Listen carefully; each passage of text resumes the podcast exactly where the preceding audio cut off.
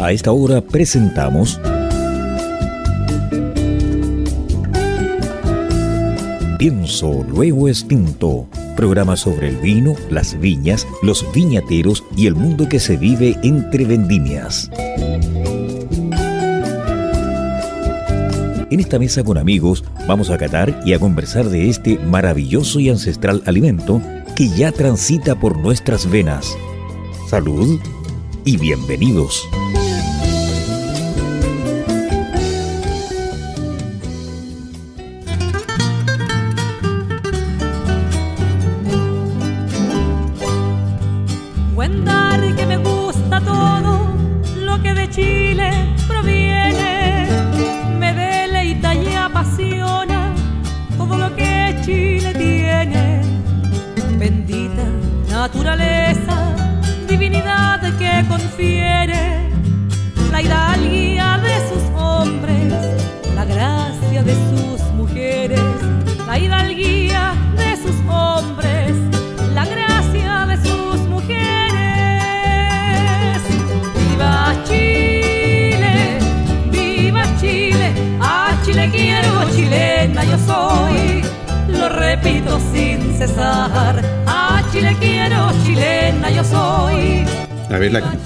A veces suena, no suena, sí sonó, señores. ¿Cómo están? Un gusto saludarles.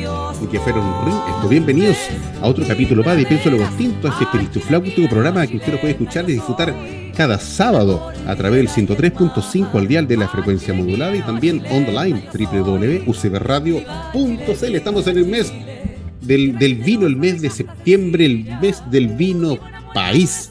Exactamente, es un vino característico de nuestra tierra que nos acompaña, que, que representa la chilenidad propia, la chilena. Sábado 16 de septiembre, agradecer a nuestros avisadores, a Riddle, a Clickwine y a Report. Y mención especial a Ropa Tendida. Sí, Ropa Tendida es un local que está aquí en Valparaíso que cuenta con el gentil, eh, eh, con, la batuta de don Lautaro, eh, Lautafro, nuestro querido sommelier que nos está acompañando en este mes. Así que si usted eh, concurra a un lugar entretenido, vaya aquí a Ropa Tendida por la pasar espectacular. Aquí sale abajo el banner, Ropa Tendida en Instagram, haga su reserva y lo pasa de película. Oye, Maximiliano, cuéntame, cuéntame, por favor, ¿quién tenemos de invitado en esta tarde de sábado 16 de septiembre? Tiki Tiki Tiki. El tiki, tiki, Sí, pues ya, ya, ya, ya, ya estamos en, la víspera. Eh, ayer, ayer fui a, a la fogata del pescador en Valparaíso, así que ya estamos con todo el ambiente dieciochero. Y eh, yo estoy con cábala, estoy con, con, o sea, cábala porque la última vez que usé esta polera portillo y este gorro portillo, eh, rogando por la nieve que se alinearan las estrellas y parece que me escucharon, ya han caído más de 6 metros en esta temporada, así que eh, salvados por la campana, 6 metros. 6 metros acumulados en todo el invierno. Pero hace dos semanas, eh, Portillo y otros centros de esquí estaban con eh, estaban conectados a, respirador artificial porque no había nieve. Así que por ese lado estoy, estoy sumamente contento y espero que esta cábala se siga cumpliendo porque ya saben el dicho español, año de nieves, año de bienes. Así que el fantasma de la sequía y el racionamiento se aleja. Pero hoy día a lo que nos convoca, como hemos designado este mes de septiembre, que todos los invitados sean productores y viñateros de nuestra, de nuestra querida uva país. Ya tuvimos a un, prócer el, el sábado pasado, ahora tenemos a otro que lo invitamos personalmente en esa Feria de los Chanchos del Lenguados en diciembre de 2019. Pero llegó el COVID, así que eh, se cumple el plazo, finalmente cumplimos nuestra promesa y tenemos y recibimos en los micrófonos de Pienso Luego Extinto a este prócer del Maule, el guaso de Sausal, Renan Cancino. Hola Maximiliano, gusto saludarlo a los dos, Carlos, Maximiliano y, a Rostaro cuando se, se sume. Un agrado estar aquí con ustedes conversando de vino en este mes de septiembre de, de la chilenía. Ojalá los otros 11 meses también nos, mantuviésemos cerca de la chilenía siempre. Pero encantado estar con ustedes conversando, así que feliz, todo oídos. Qué bien, muchas gracias Renan por tu presencia en el programa. Y como ya es sabido, como ya es costumbre, la gente necesita, hay que calmar al, al, al populus y hay que brindar la información que necesita. Así que cuéntanos, por favor, mi estimado Renan, qué es de ti y, y qué no ha sido de ti también en materia de vinos. Eh, bueno, nosotros, eh, nosotros partimos con este proyecto eh, alrededor del año 2008, con la inquietud de, hacer, de hacer un poco de vino. Mi, mi, mi oficio es la viticultura. Entonces había trabajado eh, prácticamente 11 o 12 años en viticultura en, Chile, eh, en Cauquenes primero, la cooperativa de los de Cauquenes, después para algunas compañías en la industria chilena, con Viña de Martino, Casas del Bosque, eh, y, una serie de, de proyectos más, los que me tocó ayudar en la viticultura, y, tenía, o sentía que tenía esa, esa última parte que era, que era la de elaborar vino, pendiente o, un poquito postergada y la decidimos echar a andar en el año 2008, básicamente porque en algunos de mis viajes de, de, la, de la, profesión me tocó visitar eh, Francia, especialmente, que me llamó mucho la atención, y Italia, y algunos eh, lugares donde habían productores muy pequeñitos con, con superficies bastante menores que lo común que nosotros conocíamos, conocíamos en Chile en esa época y productores pequeños que, que, cuidaban su viñedo, hacían sus vinos prácticamente en su casa, en las bodegas, en el subterráneo. Entonces me, me, llamó mucho la atención y, me, y se me hizo muy familiar lo que pasaba en Sausal, con, con la gente, con los viticultores de Sausal, con mi familia, en el sentido que ahí se ha hecho por siempre vino pa, pa, para, para, para tomar, para los amigos, para, para, los, para los tiempos y, sí, claro, casi así. Y ahí me, se me despertó la inquietud de, de, poder vinificar, de hacer, de hacer un vino. Como no tenía mucha certeza de lo que quería hacer, mi, las primeras eh, vinificaciones fueron con un, con un estilo bastante profesional, con artenología, con, con todo lo que significaba. Yo tenía soy, gran amigo de, muchos nuevos connotados de este país, entonces tenía la, tenía la línea directa con ellos para poder hacer una enología bastante más, más moderna, más profesional. Y las primeras años, 2008 y 2009, hicimos los vinos de esa manera. Y luego el 2010, justo antes de la vendimia, vino el terremoto de, de, Chile, ah, del sur de Chile. Entonces en ese, en ese instante eh, estaba todo a ocho días de vendimia estaba todo dado vuelta, patas para arriba, todo, todo roto, todo destruido. Estábamos en un, en un proceso de limpieza con la gente del pueblo, todo el mundo limpiando sus casas, viendo qué, qué se demolía y qué no. Eh, estábamos en un proceso bastante complejo, doloroso. Entonces eh, decidimos que esa tercera añada íbamos a hacer vino de una manera más simple, más sencilla, que no tuviéramos que depender de gente para, que, para hacer cálculos, para hacer corrección y todo eso y decidimos vinificar la primera cariñera eh, con la usanza antigua del campo en un lagar de madera abierto, tal cual como se había hecho siempre. Despalillamos con, con una zaranda tal cual y fermentamos y vinificamos como, como, como siempre en, en, el campo, muy, muy simple, muy tranquilo, y metimos ese vino en una barrica.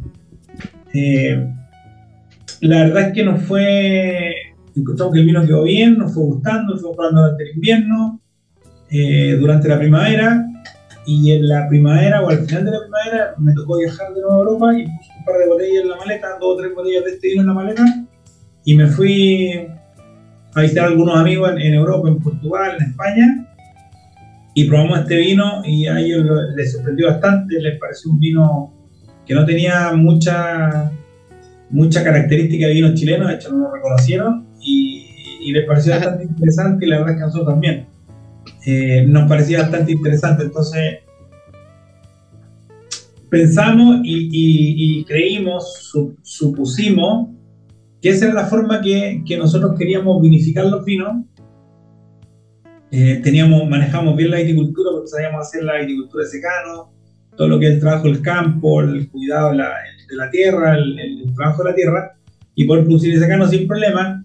Habíamos dado el segundo paso que era la vinificación, de encontrar una, una forma que fuera simple, que fuera nuestra, que la domináramos, que nos sintiéramos seguros. Y fue esta, esta fermentación tradicional.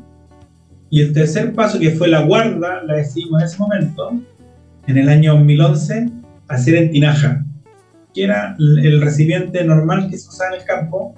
Y nos conseguimos tinajas con amigos que nos habían usado por mucho tiempo y fuimos aprendiendo y entendiendo un poco cómo, cómo era todo el proceso de las tinajas. Y pusimos nuestro vino 2011 en tinaja. Eh, lo guardamos durante el invierno todo bien, pero en la primavera con temperatura los vinos empezaron a tener volátil y empezaron a caminar. Y ahí tuvimos una, una complicación y un cuestionamiento bien profundo, porque, porque se nos vino abajo un poco toda la idea de, los vinos tradicionales. Yo tenía mucha, tenía mucha esperanza, resistencia, sobre todo de mis amigos, de que esa forma no era la forma correcta, que ya era una forma retrógrada, que no, no funcionaba y que tuviera cuidado. Y en este proceso, en, en, el año 2011, con el primer vino que queríamos hacer comercial, tuvimos un problema en la guarda con las tinajas y la verdad es que perdimos todo el vino uh. de sañada y nos tuvimos que cuestionar todo el proceso, o sea, todo el proceso de fermentación, todo el proceso de guarda.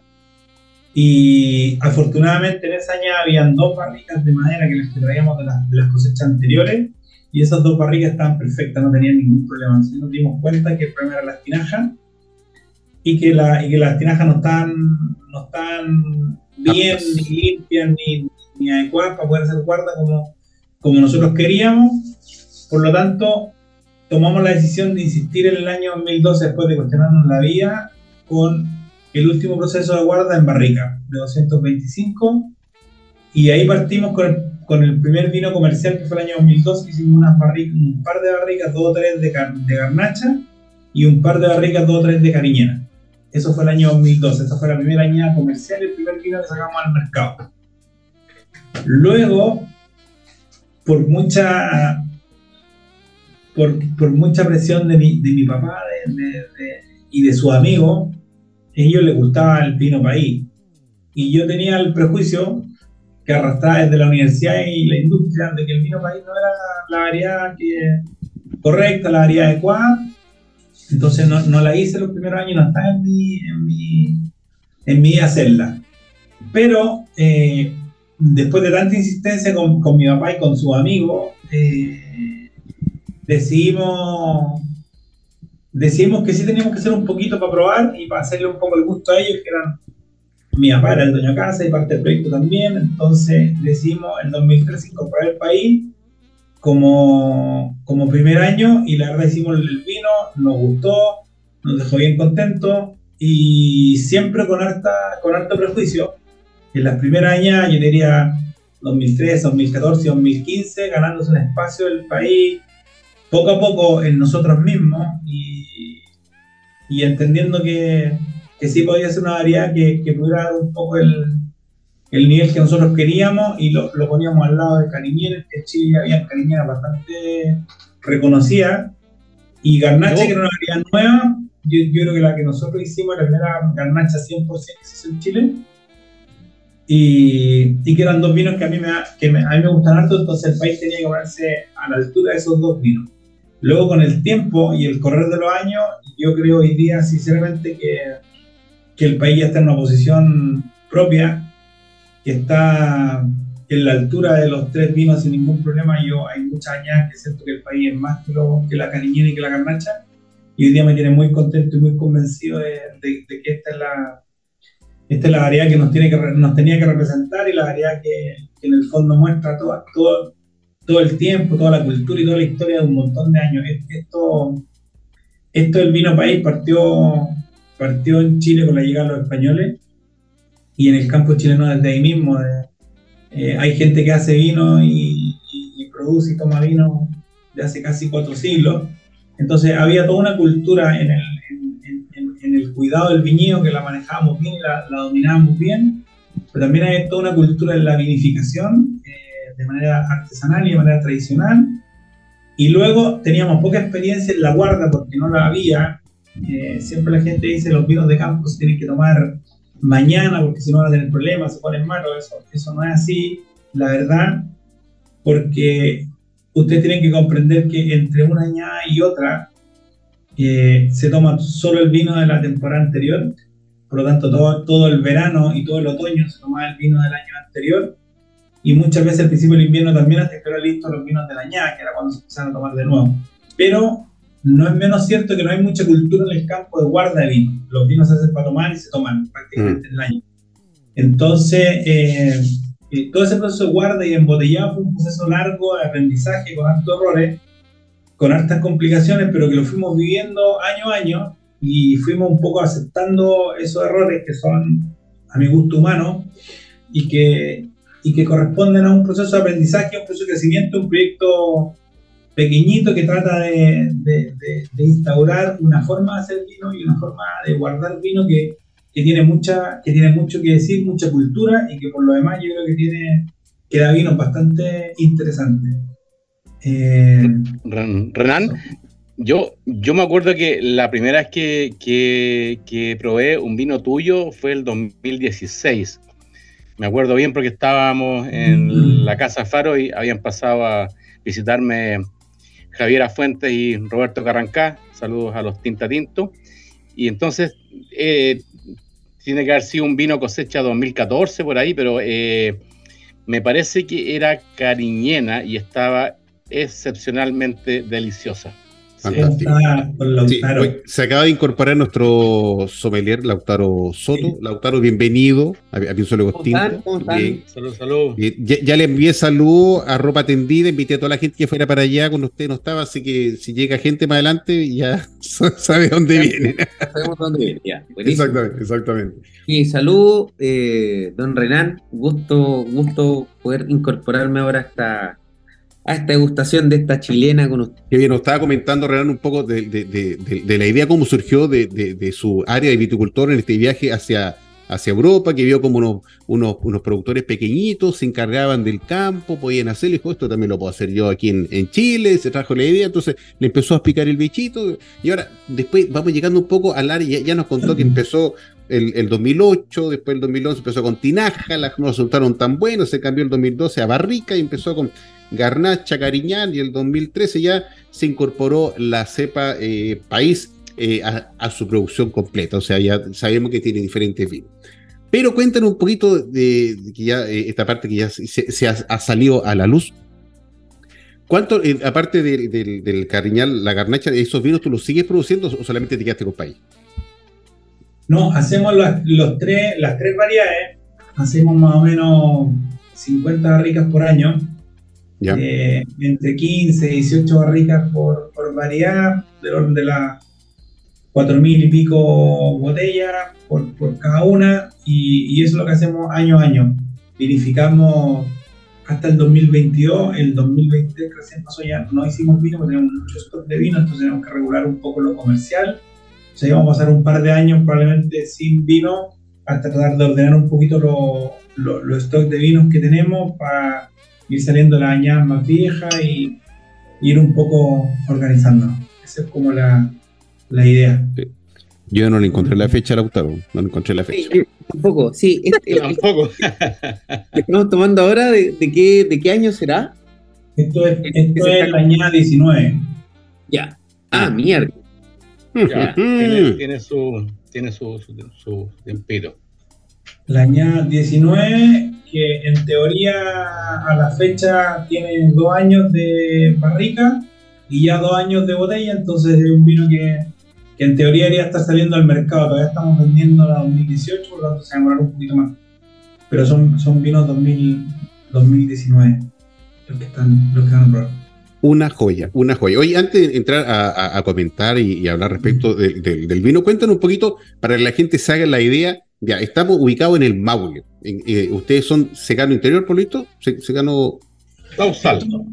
Esto es el, el, Valle del Maule tiene, tiene tres, tiene cuatro macrozonas, diría agroecológicas. Tiene en la precordillera, tiene el Valle Central tiene el secano interior, que es la cara oriental de la cordillera de la costa, y el secano costero. En el secano costero casi no hay viñedo. Diría que no hay viñedo. Ya. Salvo alguna excepción, algunas pruebas, no hay. Eh, y nosotros estamos en el secano interior, bien, bien en, en la parte más eh, poniente o más occidental del, del secano, en la parte ya estamos más o menos a unos 28, 30 kilómetros del mar. No hay influencia directa del mar porque la montaña y la cordillera la bloquea, solamente hay, hay, hay menos temperatura, sobre todo al final del verano ya empieza como a sentirse ante el otoño y a bajar las temperaturas de día y noche y eso hace normalmente que tú que tengas menos, un poquito menos de alcohol en los vinos y un poquito más de acidez. ¿Sabes? Ese es como el perfil clásico de los vinos de esa zona, de esa zona del secano. Vale, vale. O sea, estamos ubicados a PP, como tú indicas, 28 kilómetros de costa, con una buena defensa de protección de la cordillera de la costa, que impide que afecte de manera muy latente la, la- la permanencia de la mineralidad del- del- del- de la brisa marina. Así es. Y esto es la, esto es la, la provincia más al sur de, de Maule, que es Cauquenes. Nosotros estamos en un rinconcito de Cauquenes, con casi al lado, en este caso San Javier, Empedrado, estamos como ahí, como una parte bien, bien limítrofe de Cauquenes. Bueno, tenemos. Ya, pero ahí, ahí, o sea, para ubicar a, a nuestros oyentes, o sea, tú estás en la carretera San Javier Constitución. Estamos, tenéis dos opciones, la carretera San Javier Cauquenes, que es la ruta de los conquistadores, ahí en la mitad del Ya. camino voy a entrar a Sausal a 19 kilómetros, y por Ah, la ya. ruta San Javier Constitución también puede entrar a Sausal después de Tabón Tinaja. En una- Ya, en perfecto. que se llama va a Huertemaol y a Sausal. Todos los caminos Ya. llegan a Roma, finalmente. a Sausal. Oye, Renan, eh, yo, yo acá viendo esta, esta cosecha del 2019, eh, eh, conozco, conozco este, este proyecto casi desde, casi desde el inicio, he tenido quizás la suerte de probar varias cosechas de este. Eh, no, solo, no solo acá en, en, en Chile, tuve, el- tuve la suerte de, de- de encontrarme con una botella tuya en, en, en Mejor Restaurante del Mundo 2018, donde estuve haciendo una pasantía, y ahí estaba el Guaso Southern. Déjale. Qué bien. Sí, pues, sí, Bueno, pues, güey. sí, pues, ahí estaba el Guaso Sausal. Y em, eh, te hablo ahora, estamos eh, con respecto a la graduación alcohólica. Estamos eh, en 2019, según este, esta cosecha, es 13.5. ¿Te ha ido subiendo o, va dependiendo del año, etcétera, etcétera? No- Normalmente, normalmente en la añada fría llegamos a 13,5 Ya. y en las añadas calientes normalmente llegamos a 14. Ya. Para, para nosotros el, el alcohol nunca ha sido un tema de nunca ha sido un tema en la, en la, en la, en la decisión de la cosecha. Nosotros esperamos que la fruta madure y esté completamente terminada para cosechar. Entonces, yo siento que a veces la añada caliente, con 13.5 los taninos están un poquito más rústicos, un poquito más, pero más astringentes. Y en la añada fría los taninos están un poquito más, más, más, más equilibrados. Entonces siempre llegamos hasta el final, porque de cae día nosotros cosechamos este país 20 de abril en los años calientes y a veces el 30 o 31 de abril en los años fríos. O sea, muy, muy tarde en, en- en- en la época de cosecha. Y esperamos que la, que la fruta madure, madure tranquilamente hasta el final y cosechamos, cosechamos así, al- cosechamos con lo último.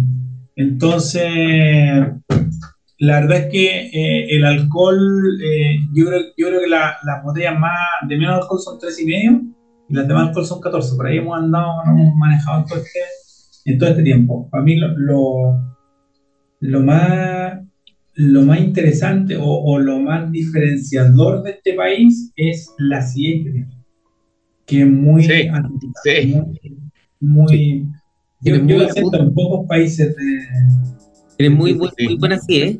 Y si ahora tú me dices que tiene, tengo una cosecha el año 2019, eh, o sea, significa varias cosas. O sea, em, Sí. generalmente nosotros hablamos de, de este tipo de variedades como variedades como, como cuando hablamos del boyolé, que hay que tomárselo de una, ¿ya?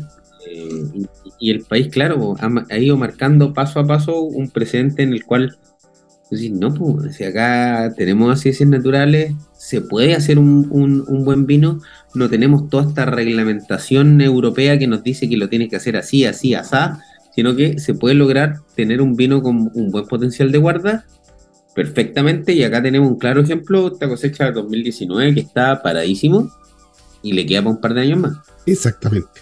sí, fácil. Sí. entiendo usted. disculpa, dale. Yo, yo creo que sí, o sea, cuando nosotros, nosotros tenemos muchos paradigmas que son bien, son bien curiosos, pero, pero el, el Boyelé son vinos jóvenes, los vinos de entrada. Pero los grandes vinos del Boyelé son vinos, son Gran Cru, que son de guarda, que son de que tienen, que tienen otro fondo, otra estructura, son, son otros vinos. Entonces, yo creo que en el país pasa lo mismo. Yo tenía estos países eh, jóvenes de entrada, como el pipeño, frutales, que a mí me agradan, no hay problema, pero no me. No era lo que a mí me motivaba. Yo les decía, nosotros, nosotros sentimos y entendemos que la gente del campo, yo diría que de todo el campo chileno, pero de Sausal en particular, hacía vino para acompañar las comidas. Y las comidas del campo son todas comidas de sabores, comidas potentes, comidas intensas. O sea, necesitáis vino para poder soportarla. Entonces yo sentía que teníamos que hacer vino, vinos con, un poco con, con, ese, con esa búsqueda. Y para mí eso, eso tiene tres patas. Tiene, tú necesitas vinos con boca, con estructura, que es completamente necesario, con profundidad, vinos con taninos que sean suaves, que no sean taninos presentes, pero no rústicos, y con acidez. Y estos vinos, los tres vinos que nosotros hacemos y el país en particular cumple con esas tres, con esas tres, con esas tres cualidades. Y para mí eso lo hace un vino de guarda y un vino que puede durar un montón. Fíjate que este verano destapamos una botella 2013 con 10 años. Nosotros uh. cada año nos guardamos 100 botellas de los tres vinos. 34 país, 33 cariñentes, 33 garnachas y destapamos una botella con 10 años del país 13 y el vino estaba impecable, como si fuera 19 o 20. No se nota con la, con la vejez de un, pero, pero con la complejidad de un vino viejo, pero con el frescor, con la acidez, con la estructura así, muy, muy de hoy. Entonces, yo creo que son vinos que tienen un potencial de guarda interesante. A veces los vinos de, de añada fría, como, como el 14, como el 16, como el 19, como el 21, son vinos que están como bien fáciles de beber más temprano. Y los de más cálida son vinos que están más tiempo en la botella para mostrarse mejor, pero que también envejecen muy bien. Bueno, sepa usted, mi estimado influyente, cuando usted se compre un vino para aquí en la alacena particular de su supermercado o botillería y se lo encuentra levemente ácido, esos vinos que son así, compres un par de botellas más, pero que esos vinos son los que usted puede conservar y guardar un par de años más. Los vinos que son más dulces no, no están destinados estructuralmente, eh, biológicamente, para poder ser conservados, porque el azúcar no le da esa permanencia en el tiempo que los tiene. Al contrario, lo que, lo que tiene ese grado de acidez, obviamente no acidez extrema, un pH altísimo, no, pero sí acidez que usted mm, está también interesante. Eso compres un par de botellas más y guárdelo. Este vino, como ya lo explicó Renan, es añado 2019, como ya lo replicó y lo insistió y aclaró muy bien Lautaro, tiene para mucho tiempo más. Mucho tiempo más. Tanto tiempo más es que el tiempo se nos, va, se nos va entre los dedos. Vamos a hacer nuestra primera pausa de visaje. Usted nos está yendo a través del 103.5 al de la frecuencia modulada y también online www.ucbradio.cl. Campanita, vamos, volvemos. Si un vino tuviera que elegir una copa, esta sería Riedel. ¿Sabías que el vino cambia dependiendo de la copa que lo contiene? Si te consideras un amante del vino, te invitamos a conocer la experiencia de usar las copas Riedel, desarrolladas específicamente para cada cepa. Tomar un vino en una copa Riedel es una vivencia diferente.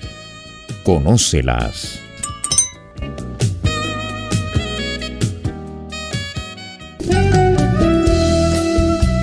Y continuamos escuchando Pienso Luego Extinto en UCB Radio, junto a Maximiliano Mills y la conducción de Carlos Herrera.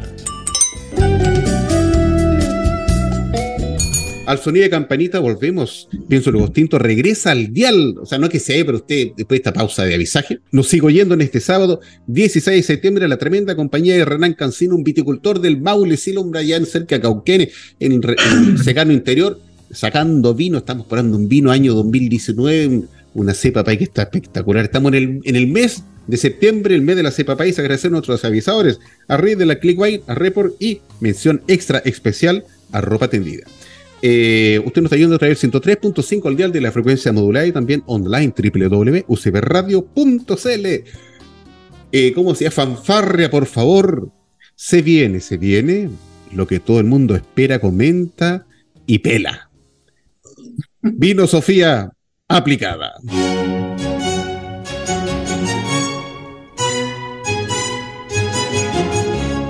El que quiere gastar su dinero en vinos muy ricos y deliciosos, pero sin ver la cuenta, tiene que trabajar sin mirar el reloj.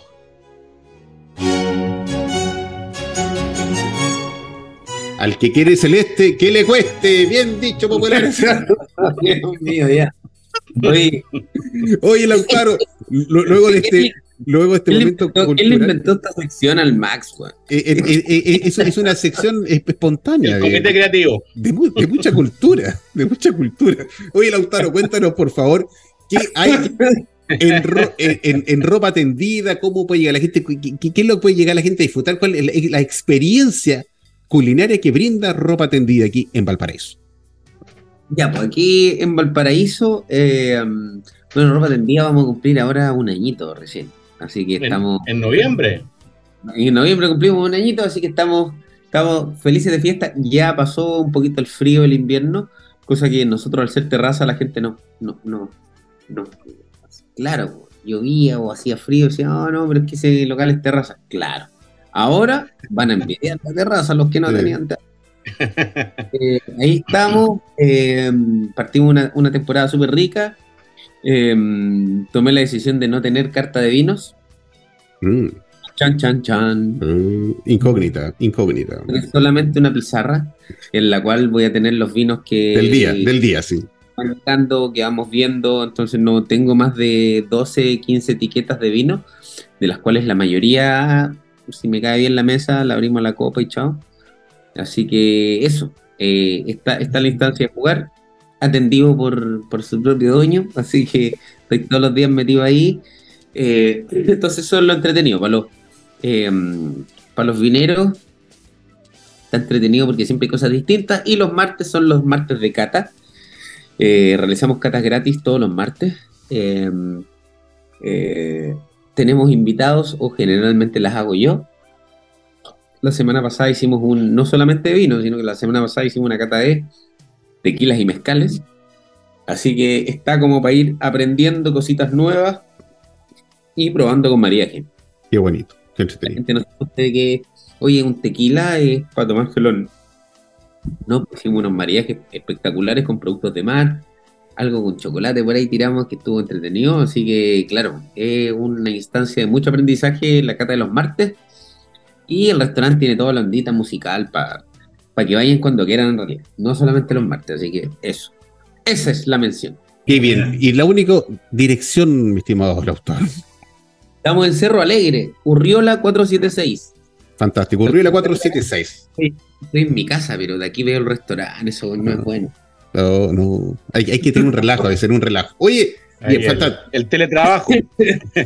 Concorre usted, concorre usted a ropa tendida, haga su reserva, disfrute, pasó bien, coma rico porque se come de maravilla y encima atendió su propio dueño que Lautaro es un sommelier que se la hace todo así.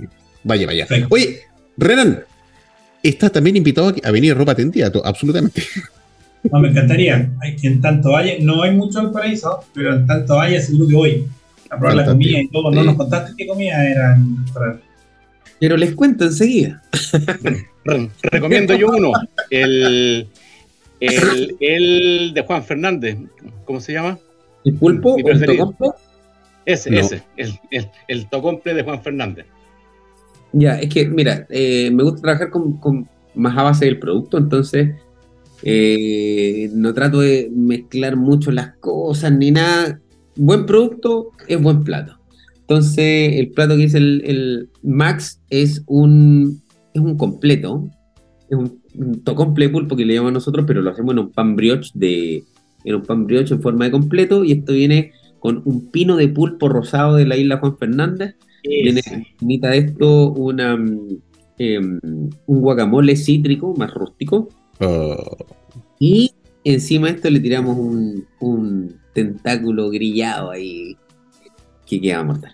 Y listo. no. Simple, Bueno, completito de pulpo. Ya me dio hambre bueno, Oye, an- antes que este diablo nos siga matando con estos pecados culinarios, Renan, sigamos co- comentando un poco respecto del, del terroir, del, del vino que tú estás produciendo. Oye, ¿cuántos cuarteles hay respecto de- del país en- allá en, en do- donde están ustedes en, en- en el secano? O sea, a, a- Pepe tú contaste que eran 4.000 botellas las que estás sacando a- aproximadamente. Sí, tra- trabajamos en, en un viñedo pequeñito, son, son prácticamente 6 hectáreas de como un poquito eh, de país, un pelito más de 2 hectáreas, de garnacha un poco más de una, de cariñena un poco más de dos también. Eh, son viñedos pequeñitos y, y en el fondo vinificamos todo el lote junto.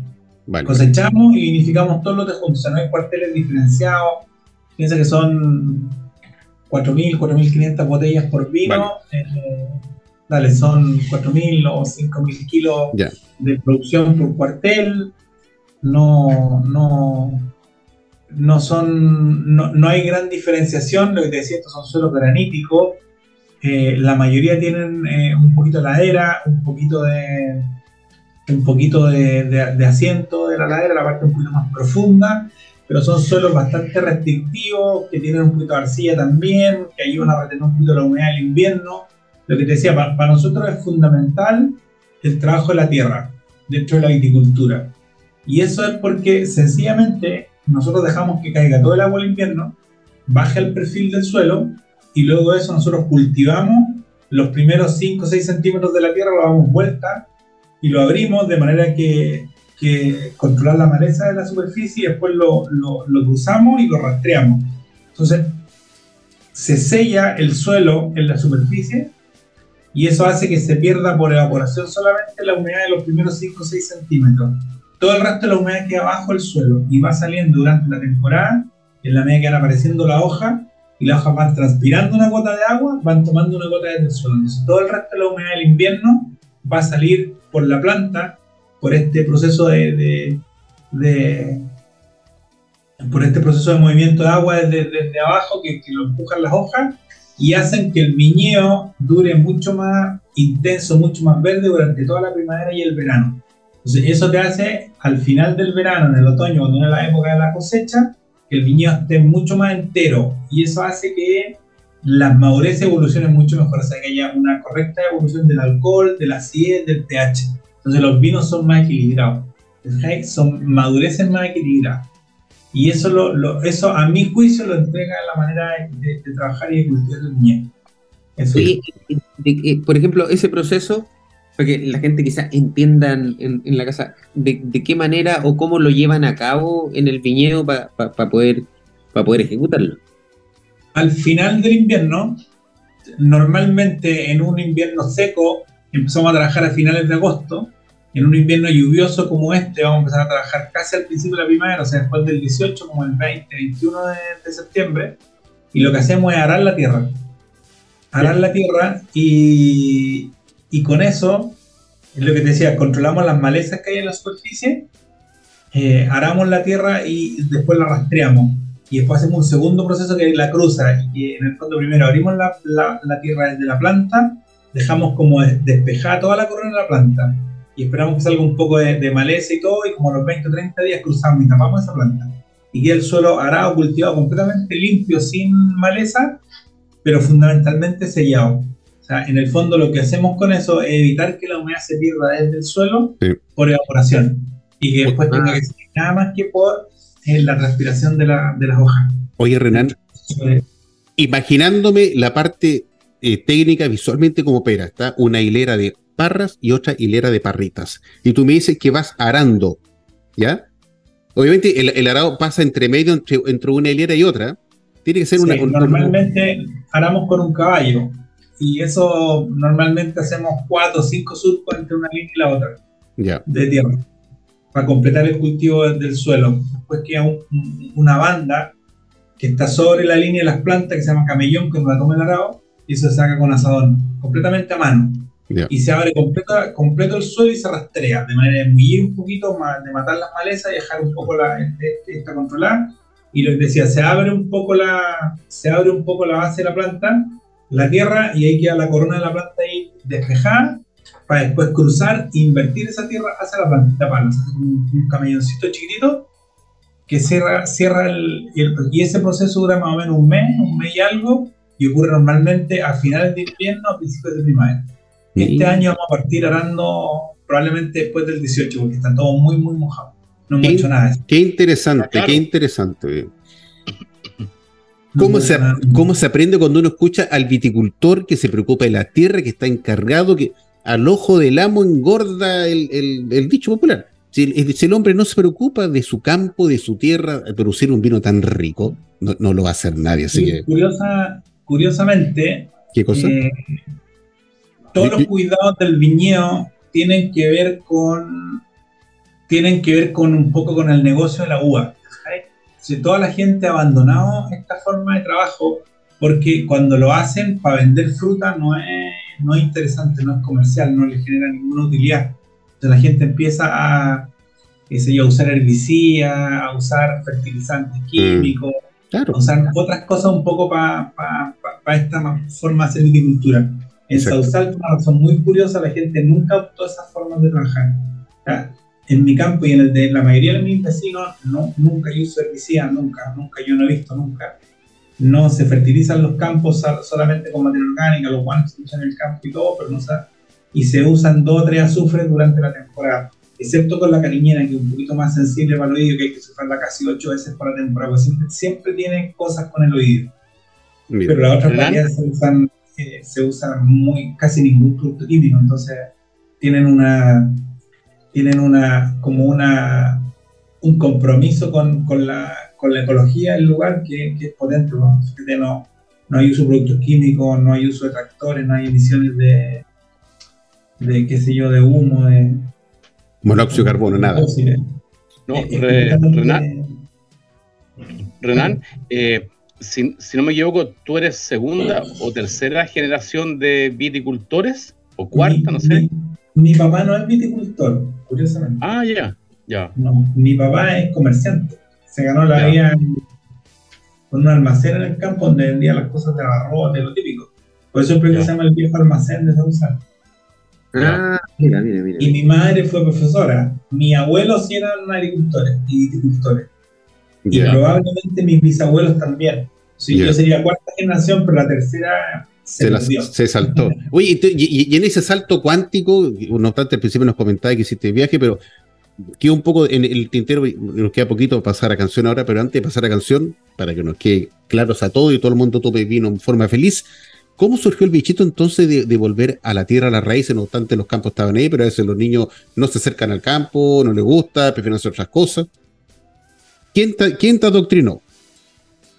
A mí, me, a mí el campo me gusta mucho en mi casa. Sie- Siempre estuvimos yendo y viniendo al campo. Y, me, y lo que te decía, a mí me llamó mucho la atención sentarme con un viticultor en Borgoña, en su casa, en la cocina de su casa, a probar sus vinos con, con pan, y seguramente hacía la Sí. señora.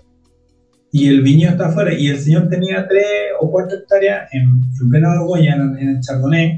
Le vendido la botella a Uranio, no sé. Y yo, dije, yo, yo- lo único- en el único lugar de Chile donde yo he visto algo así es Sausal. En mi entendís que esto, que esto es exactamente en todo el secano, porque el secano interior parte en Viña, en la quinta región, al norte de la quinta y termina al sur de la octava. El secano interior es toda esta zona que, que la gente cree que está como, como abandonada, pero hoy día hay viñedos en, en, en- en el secano interior de Colchagua, en el secano interior de Cachapual, eh, también hay en, la quinta región hoy día lo que sería Casablanca, pero todo lo que está en Marga Marga hoy día está floreciendo Claro. ahí. Entonces, en toda esta zona de secano hubo siempre agricultura y, y seguramente hubieron proyectos chicos de eso. Entonces, me, me llamó la atención que se pudiese hacer un proyecto de vino en lugares tan pequeñitos como, como lo que yo conocí en Sausal. Y eso fue lo que me despertó las ganas de volver al campo a hacer vino. Yo había hecho agricultura ya casi por todo Chile, pero quise volver a hacer, y la agricultura del campo me encantaba y la dominábamos, la decíamos como, nunca lo cuestionamos, cómo hacer las cosas. Entonces, volver a hacer vino fue un desafío. Y es, en eso hemos estado los últimos 10 o 12 años. Eh, seguramente no con, no con, con el resultado que, que, esperábamos. Yo, yo sinceramente pensé que íbamos a hacer pan caliente y que íbamos a vender como muy fácil, pero ha sido bastante más difícil de lo, de, lo esperado, no solo aquí, en, en, todas partes, en, todo, no, ha costado harto. Así que ha sido, ha sido entretenido, ha sido un desafío, seguimos ahí y, y espero, que, espero que podamos salir a flote alguna vez. No, tomaré, de tomaré. Tengo un par, un par, de preguntitas ahí más, más, comerciales eh, para, ver si, para ver si este, este de, este, ese, de ese par de preguntas, lánzate una nomás, porque viene canción. Tírate una para que la responda y nos pasamos a canción. Una. Voy a dejar tres preguntas hechas y las respondemos ah. después. Muy bien, señor. Muy bien. Ya. Para usted, para yo. Lautaro. Eh, cálmate, Max. ¿ya? La primera es, saber dónde podemos encontrar en Chile el, eh, tus distintas etiquetas. ¿ya? La segunda es saber eh, aparte de Chile, ¿cuál es tu mayor mercado dentro, de, dentro del extranjero? Y la tercera es saber, ¿se vienen sorpresas o alguna etiqueta nueva o alguna colaboración que no sea... Blanquito. Wow, interesante, interesantes preguntas, interesantes preguntas. Así que esas quedan al siguiente segmento responde. Pero mientras tanto, mi estimado Renan, ¿cuál sería tu gusto musical para dar por cerrado este segundo segmento? Mm, me gusta mucho el bloque depresivo. ¿Ah? Bloque depresivo. bloque depresivo. Ya. Bien, bien, porteño esto. ¿ah? Me gusta mucho. Tiene muchas canciones que son de la época de mi, de mi papá, que, yo la escuché muy de niño y cuando la escucho me, me gustan. Me, me, gustan harto. ¿Y cuál sería, el, cuál sería la canción preelecta entonces? ¿Nombre? Wow, wow, no, o, no sé. O, o, alguna genérica de ellos. Eh, no, no, me sé los nombres, la verdad, ni, ni, soy tan músico. Pero bueno, hay, hay muchas. el galeón español. El galeón español. Cálmate, Max. Este está en desechado. Bueno, Alexiño de Portugal ubica las canciones del blog. Eh, las canciones indicadas por Renan. Usted nos está yendo a través del 103.5 al dial de la frecuencia modulada. Vamos y vemos.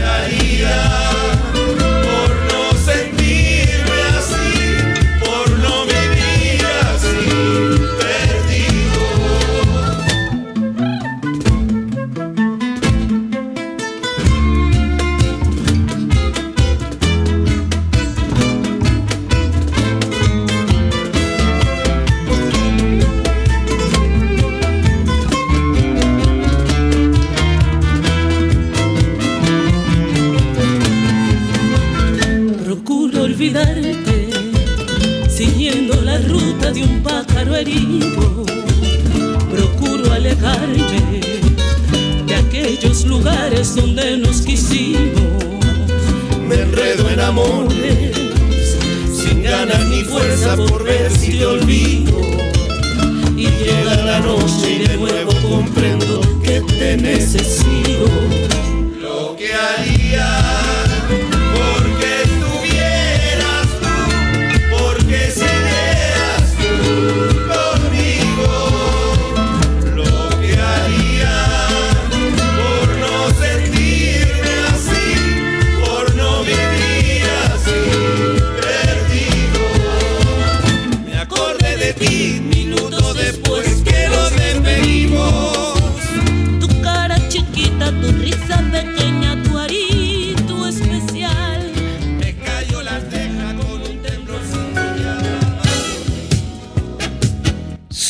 Vino tuviera que elegir una copa, esta sería Riedel. ¿Sabías que el vino cambia dependiendo de la copa que lo contiene? Si te consideras un amante del vino, te invitamos a conocer la experiencia de usar las copas Riedel, desarrolladas específicamente para cada cepa. Tomar un vino en una copa Riedel es una vivencia diferente. Conócelas.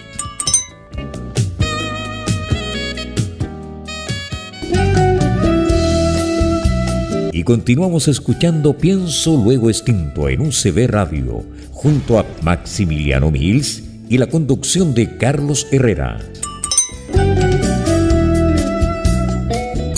Bueno, luego después de esta canción de bloque depresivo que usted ha escuchado gratamente a través del 103.5 el dial de la frecuencia modulada y también online www.ucbradio.cl sábado 16 de septiembre la grata compañía de Renan Cancino, un viticultor de tomo y lomo que hace un vino espectacular país allá en el Secano Interior en el Maule. Agradecer a nuestros avisadores a Riddle, Wayne Report y mención extra especial a Ropa Tendida un local maravilloso en Valparaíso que se come, se disfruta y atendió por su propio dueño que está aquí con esa carita de niño eh, entretenido que está aquí el autor agitando la mano. Así que, eh, eh, Max, Max, cuéntame por favor qué tenemos en materia de feria de vinos venideras. Bueno, bueno, están encima, pero no importa. Partimos con, partimos con la feria sobremesa que va a realizarse a solo dos minutos de la rotonda de Concón. hoy día ya debe estar terminando porque es de 12 a 21 horas, pero mañana domingo 17 y lunes 18 sigue la feria sobremesa.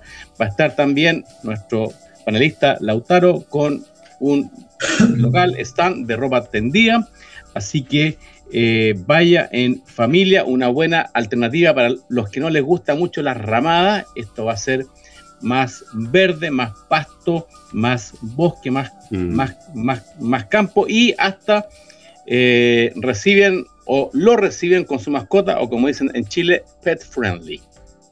De ahí ya viene una contracción de tanto evento en este mes de septiembre y saltamos a octubre, eh, viernes 20 y sábado 21 con el rock y vino en Colchagua, en la viña Laura Hardwick. Va a estar Joe Vasconcelos, eh, Nicole, tributo a YouTube y a Soda Stereo, así que dos días con rock y bastante vino. Y ya en Lontananza podemos ver eh, la clásica y tradicional Feria del Vino País en la Plaza de Cauquenes el primero de noviembre. Excelente, excelente. Oye, eh, eh, mi tema influyente, como el tiempo avanza y que hay unas cosas por resolver, no obstante, hay una pregunta que se van a hacer, pero vamos a pasar al formato podcast unos minutos más, ¿ya? Así que, por favor, eh, eh, Renan, esa pregunta que quedaron dando vuelta, que nos estaba consultando Lautaro recién, por ejemplo, la primera tenía que ver con, eventualmente, si se venía algún tipo de sorpresa, alguna etiqueta nueva, ya, dónde se encontraban los vinos, y la tercera, no me acuerdo porque ya tomé mucho vino. La tercera era de dónde en, alrededor del mundo podemos encontrar. Exactamente. Eh, los sí, en cuanto, no solamente en cuanto a mercado, sino que en qué países finalmente podemos encontrar una botella de. o sea, ¿se, apuntaba solamente mercado chileno o, o, vende afuera? Claro, claro, claro. Perfecto. En el mercado nacional tenemos. Bueno, estamos en las tiendas de la Vinoteca. Estamos en Santiago Wine Club. Estamos en la cava de, del barrio Italia. Ya. Estamos también con un par de amigos que nos ayudan con la venta online, que se llama Taste Wine, de Juan Andrés Vallejo, estábamos con Diego Edwards. eh, Ah, ya, ok. Vale, vale. y, y eso. Eh, la segunda pregunta es si viene alguna novedad. La verdad es que de momento no. Estamos tratando de consolidar nuestros tres vinos y dedicado a eso 100%. Me encantaría en el futuro hacer un blanco o algo, pero lo tendré que desarrollar muy bien, debo partir de cero, tengo que injertar, es un proceso bastante largo que yo creo que va a ser una etapa ya muchísimo más tranquila más adelante. Y la tercera pregunta era en el mercado que nosotros consideramos que estamos como más, como más consolidados, que más nos conocen. Yo creo que por distancia hoy día es Brasil. ¿saben? Creo que es el lugar donde, donde más saben de nuestro trabajo, saben lo que hacemos, nos conocen, conocen distintas añadas, los tres vinos. Yo creo que es el, es el mercado en el que, en el que podemos sentir que, que, que nos conocen y que, nos- y que nos reconocen. Brasil. Qué bueno, qué bueno. Oye, y, y antes de dar por cerrado este episodio, solamente para radio, solamente para radio, porque vamos a pasar a podcast. Cuéntanos, por favor, Renan, cuáles son tus redes sociales, dónde lo encuentran y si eventualmente hay algo de visita y no turismo para allá. Siempre las visitas son muy fáciles. Para nosotros recibir gente allá a comer, a probar vino, es muy fácil. Lo hacemos con, con harta, con harta alegría. Nos, gusta recibir gente que, que vayan a, a conocer lo que hacemos, a entender. Perfecto, por lo tanto, lo más fácil es que nos ubiquen por, por nuestro Instagram, que se llama arroba guaso de sausal, y ahí van a, a- conectarse y a dejar mensajes si, si quieren visitar o comprar. Normalmente pueden comprar vino, los despachamos por, por FedEx a, todo. Chile. ¿no? Vale. Para que alguien se haga la idea, si parte de Santiago en vehículo, ¿cuánto se demoraría en llegar allá? En, en ruta directa. Tiene, tienes de Santiago a Sausal, te diría que cuatro horas de auto tranquilo, con un café Vale. en el camino. Ya. Im- Imagínese, con cuatro horas usted, con cuatro horas usted llega allá, lo, lo atiende directamente Renan, come rico, Sí. toma, toma estos no, vinos espectaculares. se pega una buena siesta, se puede quedar a dormir por allá y después se regresa tranquilo a su ciudad, pues se hace un cuatro de viaje, la, la nada misma, la nada misma. Oye, Y es otro mundo. obvio, exactamente, sí, sí, Es puede bajar un poco mundo. más allá y después llegar a Constitución y lo, lo- y lo pasa de, de perilla, de perilla. Oye, mi estimado, vamos a dar Un lugar. Solamente para radio, solamente para radio, le indico, llegamos hasta aquí, vamos a, pasar a formato podcast para que nos siga y por favor suscríbase al canal de YouTube para que siga todos estos episodios. Nos puede ver usted también en el canal 773 de Mundo TV de domingo a lunes a las 22 horas. Escúchenos por favor en nuestras plataformas de podcast, tales como Spreaker, iTunes, Google Podcast, Spotify, mi favorito, Sí. y también Deezer. Que excelente. Así que hacemos y copas, El tuyo, el No. tuyo que siempre lo confundo. Audias. audios.com. Hacemos nuestra copa, nos despedimos hasta la próxima semana con otro tremendo invitado. Pasamos a podcast, pero para radio le digo, llegamos hasta aquí. Cuídense mucho, nos vamos viendo. Chao, chao.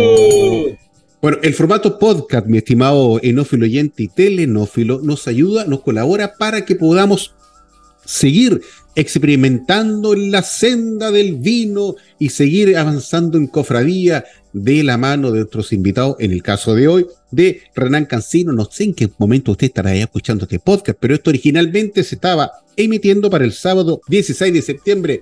Estamos en la previa de la fiesta patria esperando a pasarlo bien, comer empanadas, asado y dando después un- una, un- una receta médica para el hígado porque va a quedar dañado, lo más probable. Yo no. ¿Por qué no? ¿Qué estáis diciendo que estáis está inmune, acaso ya? No, yo estoy acá arriba en Sí. un monasterio en las alturas de la cordillera de los Andes.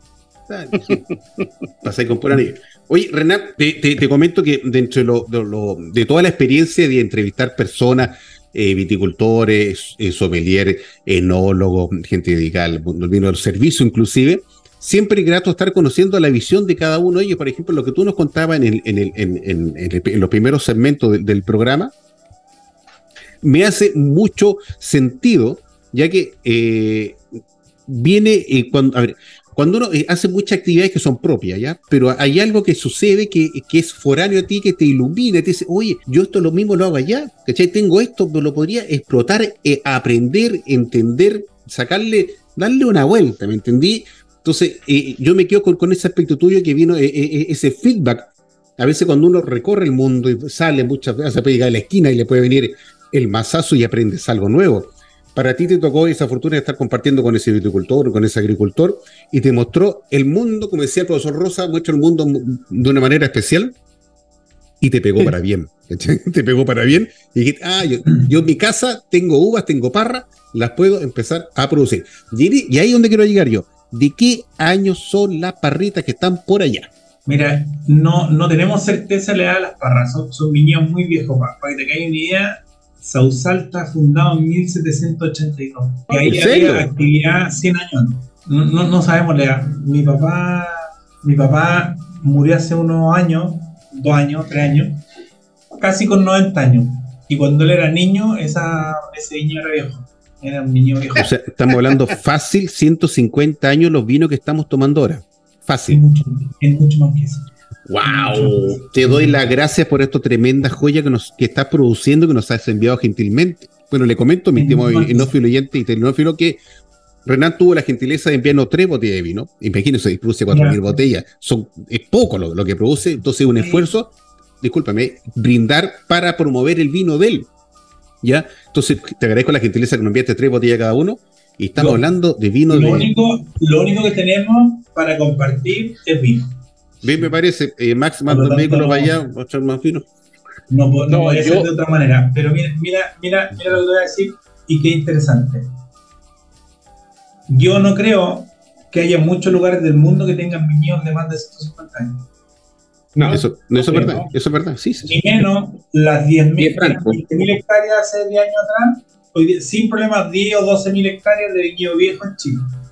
No existe en el mundo ni parras de pie franco que no estén sobre raíces de patrón americano para asistir a la filoxera. O sea, el patrimonio de viñedo viejo en Chile es único en el mundo. Único. si Argentina tuviera esto, no se imaginan cómo lo divulgaría. Pero no se les pasa ni por la cabeza. No. lo tienen nadie en Europa. Un par de lugares pequeñitos por aquí, lugares de isla, qué sé yo, Córcega, Cerdeña, la misma Canarias, que son solo volcánicos, aparentemente tienen viñedos viejos sin filoxera, pero no tienen viñedos de 200 años, 300 años, ni de cerca. Sí, pues, eso, son, después es único patrimonio de Chile. Único. Oye, te felicito, te felicito. Qué, qué, qué, lindo eso ser guardián, ser garante de esta tradición patrimonial, de esta tradición familiar con esas parras que, o sea, no es que te llegaron a tipo gracia divina, alguien las plantó, un familiar tuyo hace tiempo atrás y el, y el terreno se fue pasando de mano en mano porque tú estamos un periodo de tiempo en esta tierra y, se va heredando a las siguientes generaciones. O sea, oye, ¿quién más está manejando el, tema? O sea, entre familiares, primos, hermanos, o, estáis tú solo viendo el tema? Es la, la familia, lo, vemos con, con, mi, con, mi, señora, con mi hijo, pero, pero es, familiar hoy día. Está, solo mi mamá, mi papá ya no está. Ya. Y, y, lo vemos, y lo vemos en familia. Eh, es súper interesante. Eso para mí es de una, de una potencia que es tremenda. Y si tú analizáis la enología del campo, la enología del campo es jesuita. Y la enología de, de, todos los lugares clásicos de Europa es de los curas, de los monjes pues. cartujos, en, en, qué sé yo, en Barcelona y todo. Y, viene a donde y tú, tú te metías, tú metías al Barolo, al Barolo. Y en las bodegas del Barolo lo primero que hay son lagares de madera abierta, exactamente como los que vinificamos nosotros, así partieron. Después han evolucionando un poquito en el camino. Pero hay una, hay una conexión con las culturas clásicas europeas de vino, que se yo, en Rioja, en Borgoña, en Italia, que son, yo no conozco las del centro de Europa, pero las más viejas, las georgianas, qué sé yo, te aseguro que eso tiene mucha conexión, mucha conexión, porque finalmente los vinos partieron de la misma manera, partieron con, con los curas y con el catolicismo y con este empujar ahí del, del vino a la misa y etcétera. Entonces hay una, hay, hay una conexión con el mundo viejo europeo ahí que, que, que, yo, que yo encuentro que es tan, tan, tan más importante que las parras viejas únicas en el mundo. ¿Te ahí hay una cuestión de cultura que es potente, que tiene un valor gigantesco. gigantesco. No, mira, esta es una pregunta para ti o quizás también para Lautaro. Eh, ¿Cuántos años tienen las, las parras, los viñedos de la domain de la Romané Conti? 50, 100, porque creo, creo que el viñedo fue fundado en, los 1700, pero las parras eh, serían más jóvenes que en Chile. Eso, esos viñedos, por el, por el tema de la filoxera y por ser viñedos sobre, pie, sobre patrón americano, yo diría que con mucha dificultad pueden superar los 50 años con mucha dificultad. Así, ¿ah? tenemos, que, tenemos que pensar que la filoxera fue en 1863 que dejó la, la, crema. Y después, y después de eso hubo una, una etapa larguísima de replantación, etcétera, etcétera. Entonces imposible llegar a, a lo que tenemos acá. Sí. Ya. O sea, hubo un anti y un después. Anti y después Claro, claro, claro. Y, y, y, otra, otra cosa muy importante que, que creo yo que es eh, lo que acá, lo que habíamos hablado recién, el tema del pie franco. O sea, o sea que tu misma raíz sea la misma planta. La robustez sostenga todo. Eso es algo único, único. Chile es el país con mayor hectáreas a pie franco a nivel mundial y los que y, es el mayor eh, país a pie franco porque hay otros países que tienen pie franco, pero una, una ínfima. ínfima ¿cachai? Entonces no, es algo que, pero claramente no, no somos el único, porque claro, hay países que tienen algo a pie franco, pero mm, es algo insignificante en, realidad. O sea, la mayoría de la viticultura post 1863 se transformó a porta injerto y, raíz de vitis americana. Y eso por nuestras barreras naturales acá no, existe, ¿cachai? Entonces, Chile es un, es un, es, un, país único en cuanto, a, en cuanto a la producción, en cuanto a la historia, en cuanto a patrimonio vitivinícola, y también eh, para los enólogos extranjeros es, es, es un, un, un, lienzo en blanco para hacer lo que quieran, si no tenemos una reglamentación clara tampoco. Chile es la cumbia. Afortunadamente estamos en Chile, afortunadamente la Cordillera de los Andes nos colabora y afortunadamente yo creo que una característica muy buena. Sí, señor. El cobre, el cobre ayuda mucho a, que todo sea un poco más sano el cobre. O sea, el cobre está en el norte del país, se explota mucho, pero sí las vetas recorren todo el país. O sea, usted quizás no va a encontrar la, cantidad de cobre así con, una, con una pureza, con, esa mini, hay, un, hay un asunto técnico que mide la cantidad de cobre que, existe en, una roca. Ah, sí, hay, un concepto, hay un concepto técnico. Ah, ¿cómo, ¿cómo, se llama? Ya, pero obviamente quizá en esta zona central y más al sur no, parece que sí. La ley, la ley. Exacto. Quizá no sea en mayor porcentaje, pero siempre está el cobre metido. entonces yo creo que eso ayuda mucho para que, en definitiva, eh, a lo largo de toda nuestra querida tierra, eh, eh, seamos un país sano. En, materia de, agricultura, ¿me entendí? Porque no, somos tan sanos por otro lado. Si nos juntamos los cuatro, no somos tan sanos los cuatro. No, pero el, cobre ayuda al vino naranjo. No, pues ya, ya pasó la. la, la... era, pasó la, era el cemento anterior ya, pues. Oye, em, eso, y, y, por último, así que ahora que estamos en el mes patrio, seguir diciendo Chile, eh, el, tremendo, el tremendo potencial y, no, y ni siquiera potencial, más si eh, se explota igual, si nosotros lo sabemos.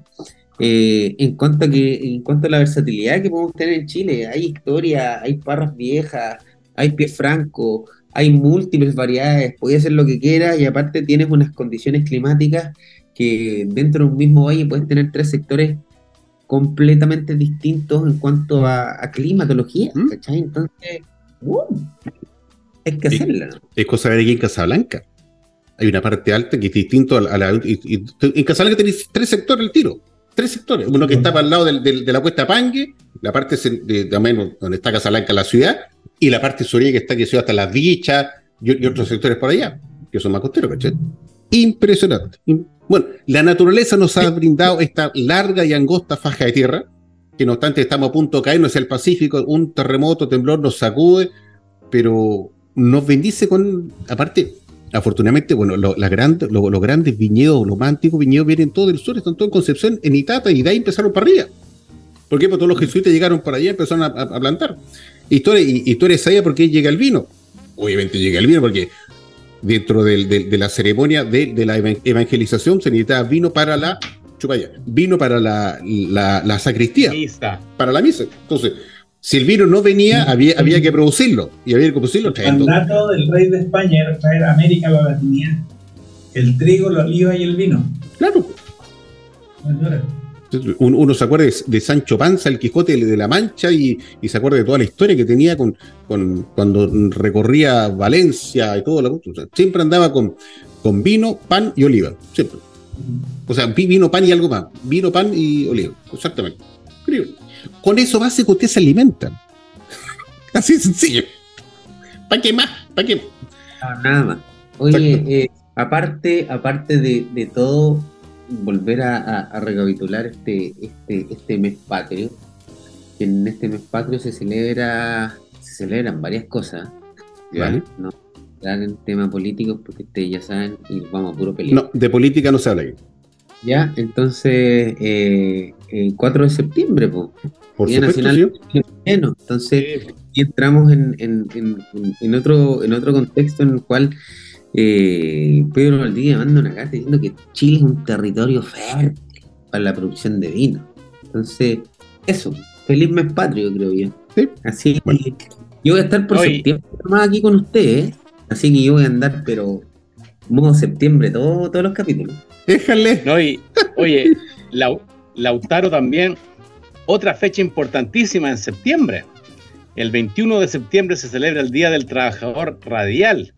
Y nosotros desde hace cuatro años, con mucho orgullo y felicidad, somos radio.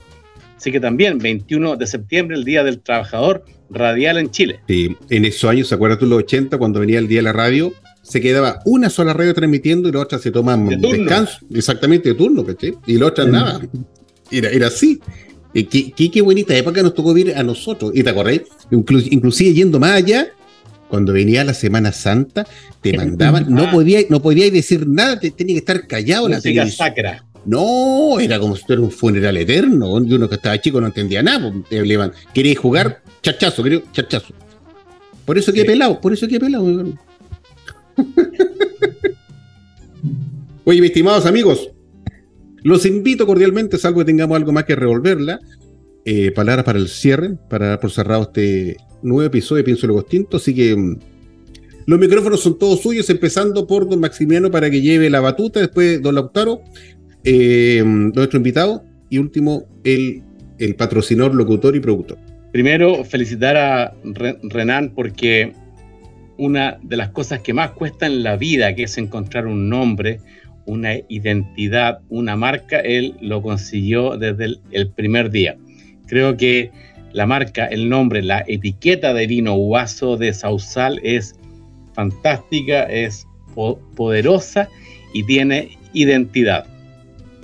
Así que también por ahí es un, o sea, el vino es delicioso, es fantástico, pero también su imagen y su nombre es admirable, así que búsquenlo, Vinoteca, eh, Santiago Wine Club y en otras partes, véanlo, pruébenlo, descórchenlo porque es un vino excepcional. Y también contento de, de conocer a un pariente de Re- Re- Renan Patricio. Claro, eh, El cantante, Renan Patricio, Pa- Patricio Renal. Claro, él originalmente su nombre e- era, es, era Re- Re- Renan Patricio, así que hoy día estamos con Renan Cancino, Guaso de Sausal. Así- no, pero en serio me despido como siempre. Vayan a ferias de vino. Nunca jamás le pidan precio ni rebaja a un viticultor y los países agrícolas son mejores países. Gracias por escucharnos. Muchas gracias, don Maximiliano. Don Lautaro, por favor, lo invito. Palabras para el Yo- cierre. Palabras de cierre la voy a tomar como, como un minuto de silencio por la fecha no mencionada en nuestro septiembre. Pasamos al siguiente. Eh, Renan Cancino, nuestro invitado. No, muchas gracias a, a los tres muchachos por, por, por darme este espacio, por, por contarle un poco lo que nosotros hacemos, lo que nosotros somos.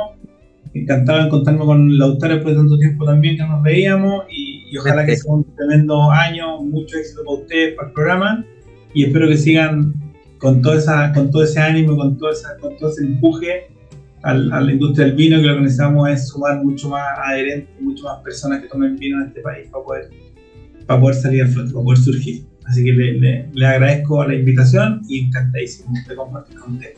Muy gentil. Muchas gracias a ti, Renan, por estar en este programa, por compartir con nosotros, por eh, divulgar y cono- que, que la gente conozca tu, tu trabajo, tu esfuerzo, y que compre tus vinos. Así que por esa, por esa sola gentileza, agradecido de corazón. Así que por favor síganos la próxima semana con otro tremendo invitado para que usted se, entretenga, disfrute, escuche Pienso lo Tinto. Suscríbase por favor al canal de YouTube, páselo bien. Consuma con responsabilidad en estos días de fiestas patrias porque no, no queremos que usted sea parte de la estadística queremos que disfrute la vida, pero no sea parte de la estadística. Cuídense mucho. Hacemos nuestra copa, nos despedimos, los quiero a todo el mundo. Y hasta la próxima semana. Cuídense mucho. Chao, chao. Bye, bye. Chao, salud.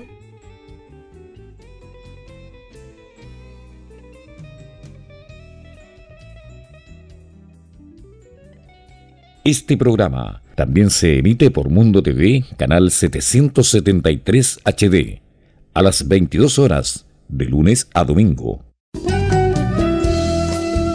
hemos presentado Pienso, luego extinto, programa sobre el vino, las viñas, los viñateros y el mundo que se vive entre vendimias. En esta mesa con amigos hemos catado y conversado de este maravilloso y ancestral alimento que ya transita por nuestras venas. Salud y nos escuchamos la próxima semana.